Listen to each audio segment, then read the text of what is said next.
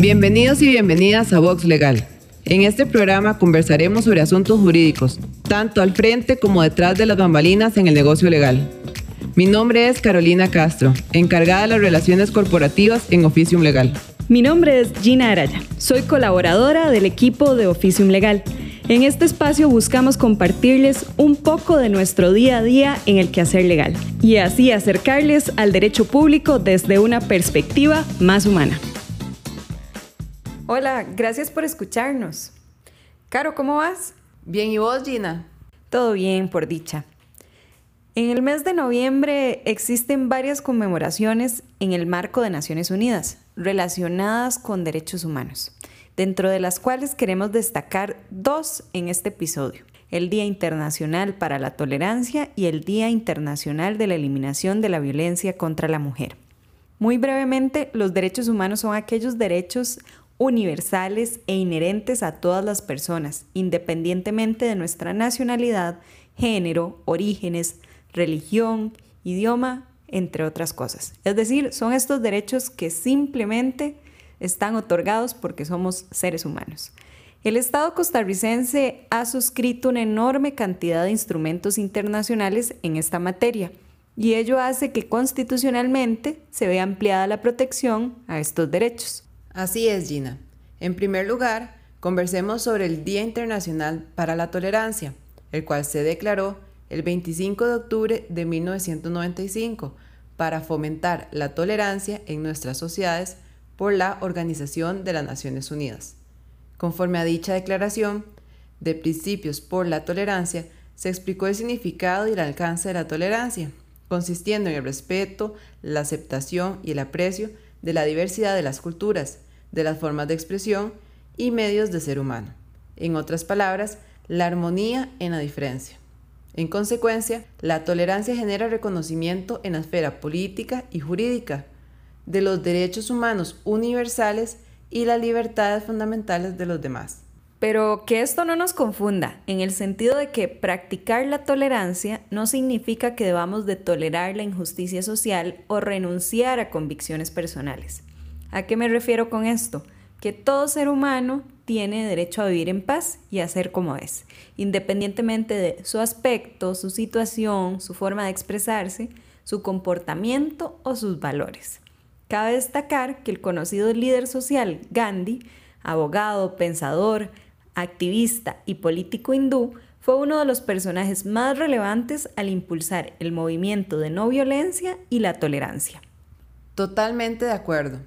Partiendo con lo comentado, la tolerancia debe entenderse como la capacidad de respetar y apreciar a las otras personas, valorar las diversidades y reconocer la igualdad de derechos que gozan todas las personas como seres humanos. Claro, como dato curioso, en el marco de la ONU se otorga un galardón cada dos años en el Día Internacional de la Tolerancia, el 16 de noviembre. El reconocimiento puede ser a instituciones, organizaciones o personas que hayan contribuido de manera particularmente meritoria y eficaz a la tolerancia y a la no violencia.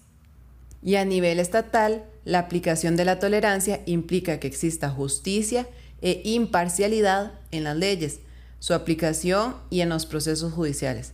Es decir, que exista un marco jurídico que procure menor exclusión social, hostilidad y fanatismo.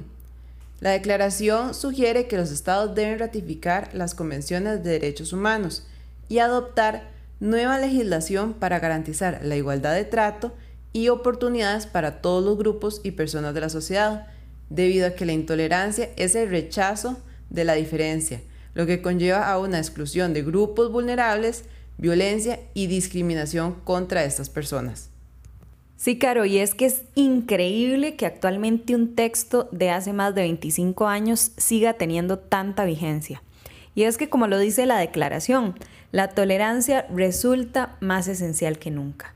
Esto aplica a todo nivel, en un mundo tan globalizado e interconectado hay más diversidad cultural, migraciones y desplazamientos, lo que nos exige como seres humanos fomentar la tolerancia en nuestros espacios, familia, comunidad, centros educativos, espacios de trabajo, es decir, en todas nuestras relaciones interpersonales. Sin duda alguna, La intolerancia es una amenaza universal y no se circunscribe a un solo lugar geográfico en particular. Por eso, los medios de comunicación deberían tener un papel constructivo a todo nivel, con información certera y muchos espacios de debate libres y abiertos, donde se visualice el enorme riesgo que representa el auge de grupos intolerantes. Esto igualmente está ligado a la educación sobre la tolerancia, derechos y libertades para fomentar el respeto a los demás en el sentido de que la educación permite, en primer lugar, aprender cuáles son los derechos y libertades de todos y todas nosotras. En segundo lugar, da la posibilidad de respetar los derechos y libertades de los demás, conociendo los propios. Y en tercer lugar, procura fomentar la protección de los derechos y libertades de todos los individuos, así como promover métodos de enseñanza sobre la tolerancia. Para algunos de nosotros, después de leer el artículo Universalidad e Interculturalidad por María José Fariñas Dulce, profesora de Filosofía del Derecho en la Universidad Carlos III de Madrid, nos puede surgir el mismo cuestionamiento que a la autora. ¿Cómo hacer compatible la tradicional teoría universal de los derechos humanos con el pluralismo cultural y las diferencias bioculturales sin caer en la trampa ideológica de la tolerancia? La señora María José Fariñas señala que no solo se trata de tolerar o soportar una pluralidad folclórica de diversos sistemas religiosos o culturales, bajo la síntesis del único, absoluto y monolítico sistema universal de los derechos humanos, que pretende hacernos idénticos a todos. Asimismo, afirma que ese sistema se fundamenta moralmente en el liberalismo económico y se vincula con las reglas universales del mercado donde los únicos derechos humanos defendibles son los derechos del mercado o de la sociedad de propietarios, por ejemplo, la seguridad, la libertad contractual y la propiedad privada, y no los derechos de los seres humanos concretos, como la vivienda, la cultura, la educación, la sanidad, entre otros. Aunado a ello, destaca que sin aceptación y reconocimiento institucional de las diferencias, difícilmente se podrá llegar a construir un interés general, unos valores compartidos y una identidad humana común. Ante este abordaje crítico, les invitamos a cuestionar si realmente estamos actuando de forma correcta ante la intolerancia. Interesantísimo, Caro, eso que nos comentás. Pero bueno, como comentamos al inicio, también queremos destacar el Día Internacional de la Eliminación de la Violencia contra la Mujer, el cual se conmemora el 25 de noviembre. Este tipo de violencia es una de las violaciones de los derechos humanos más extendida y persistente. La violencia se manifiesta de muchas maneras, violencia física, violencia patrimonial, violencia sexual, violencia psicológica. Incluso podemos mencionar algunas manifestaciones como violencia ejercida por alguna pareja, violencia sexual, acoso y hasta trata de personas. Aunque todas las personas podemos ser víctimas de violencia, las mujeres y niñas particularmente suelen ser más vulnerables por los condicionamientos sociales que han sido instaurados por la sociedad patriarcal, que tradicionalmente ha privado de oportunidades a las niñas y relegado a las mujeres al trabajo doméstico y al cuidado de los enfermos, la niñez y las personas adultas mayores. Las estadísticas son realmente abrumadoras. En Costa Rica, según el Observatorio de Violencia de Género contra las Mujeres y Acceso a la Justicia del Poder Judicial, entre el 1 de enero de 2016 y el 31 de diciembre de 2020 fueron solicitadas un total de 341.382 medidas de protección, para un promedio de 186 medidas de protección al día. O sea, hay muchísimas personas pidiendo ayuda. La mayoría de las personas que denuncian violencia de género estadísticamente son mujeres solteras y para el año pasado se reportaron más de 18.000 denunciantes solteras, casi 10.000 casadas, 3.800 divorciadas, más de 1.000 viudas, alrededor de 2.000 en unión libre y casi 13.000 de un estado civil desconocido.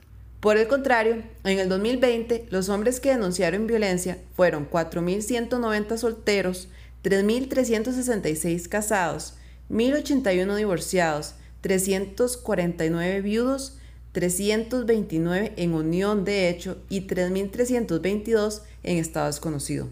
Otro dato curioso es que la provincia donde más se solicitan medidas de protección es en San José, seguida por Alajuela y Punta Arenas en tercer lugar. Continuando la línea sobre estadísticas, es sumamente interesante y a la vez abrumador conocer los datos en términos de empleo que maneja en la Asociación de Profesores de Segunda Enseñanza tomados del último informe del Estado de la Nación, los cuales indican que el 52.5% de los puestos de trabajo que se perdieron en el agosto del 2020 fueron ocupados por las mujeres costarricenses.